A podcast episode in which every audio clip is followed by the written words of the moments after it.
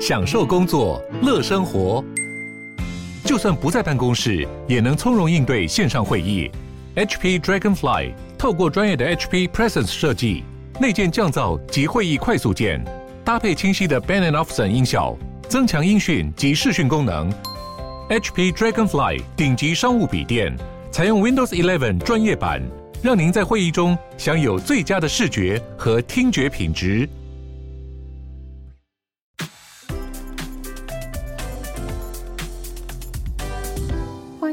鲨语，带你关注那些有流量却没声量的有趣资讯，用十分钟零碎时间，一起跟上这个永远跟不上的世界。瑞典检察官已经对两位石油公司的老板起诉，起诉的罪名竟然是战争罪，原因大概是因为他们透过苏丹的前政府伤害了苏丹的人民。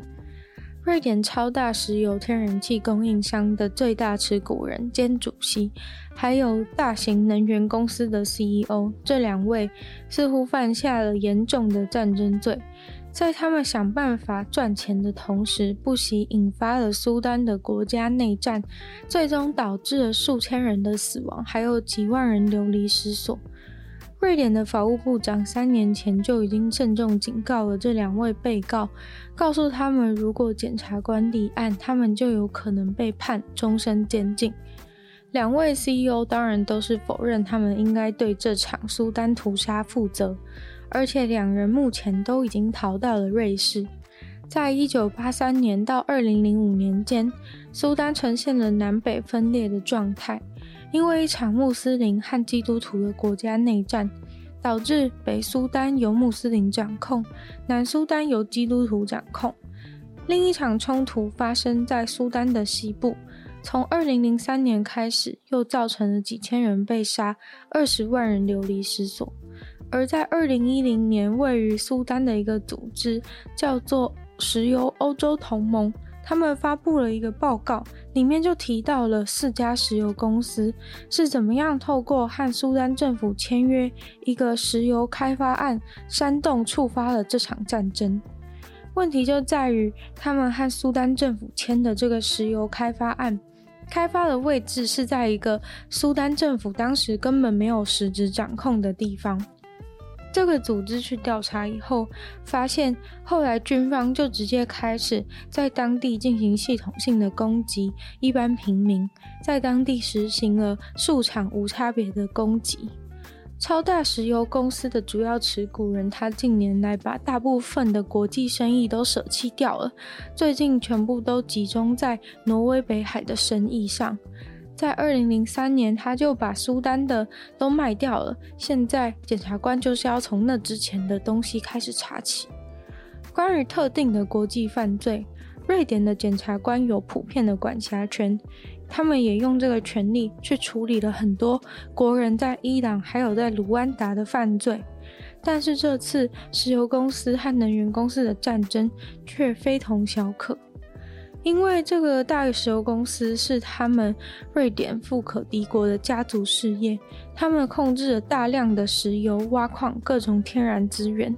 而且这大概是二战结束后的纽伦堡大审判以来，瑞典第一次的大型战争罪审判。东京从十一月开始就跟 LINE 合作，让民众只要用手机就能够作为代替疫苗小卡的证明。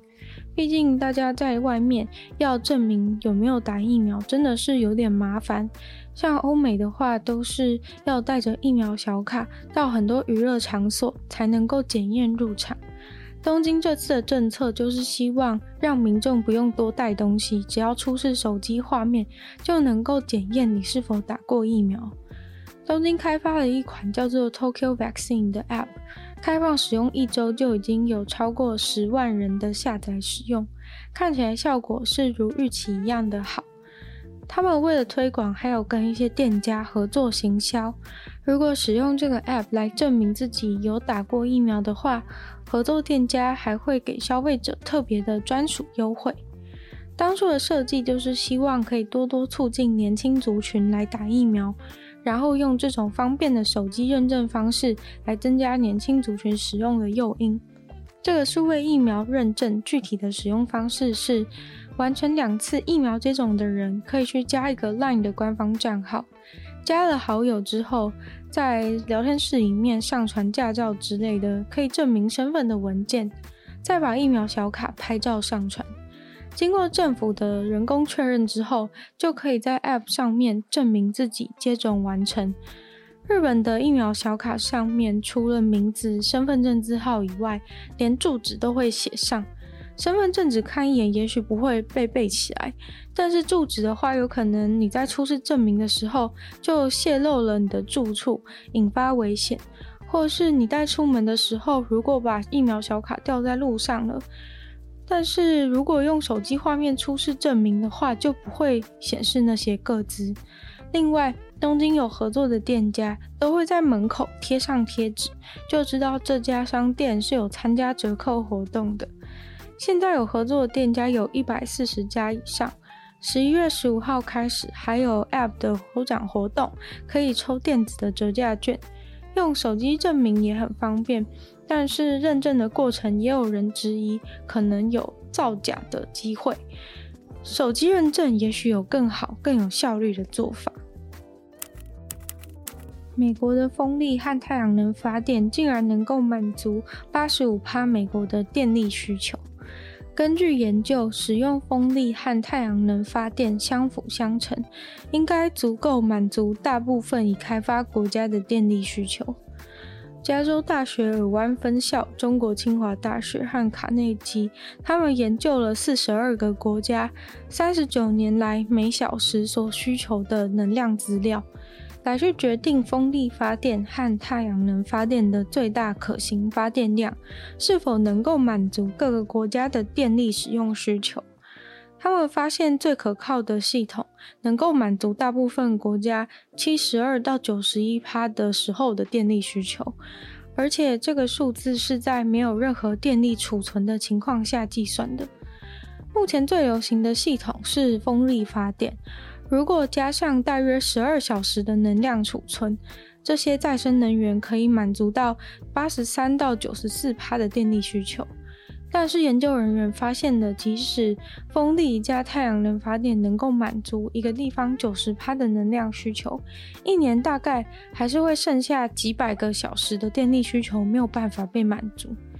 但是他们这个研究的关键价值是在于，他们计算出了风力发电和太阳能发电在多数国家，只要增加覆盖率，是有机会可以高比例的满足国内的用电需求的。这应该比起大家想象的要乐观许多。不过，这其实还是有很多地理上的差异限制。如果是在比较靠近赤道地区的国家的话，比较容易达成，因为太阳充足的话是最稳定、最容易满足发电条件的。像是以在温带地区又靠海比较少的德国为例的话，似乎就比较难单靠风力和太阳能满足九十趴的电力需求。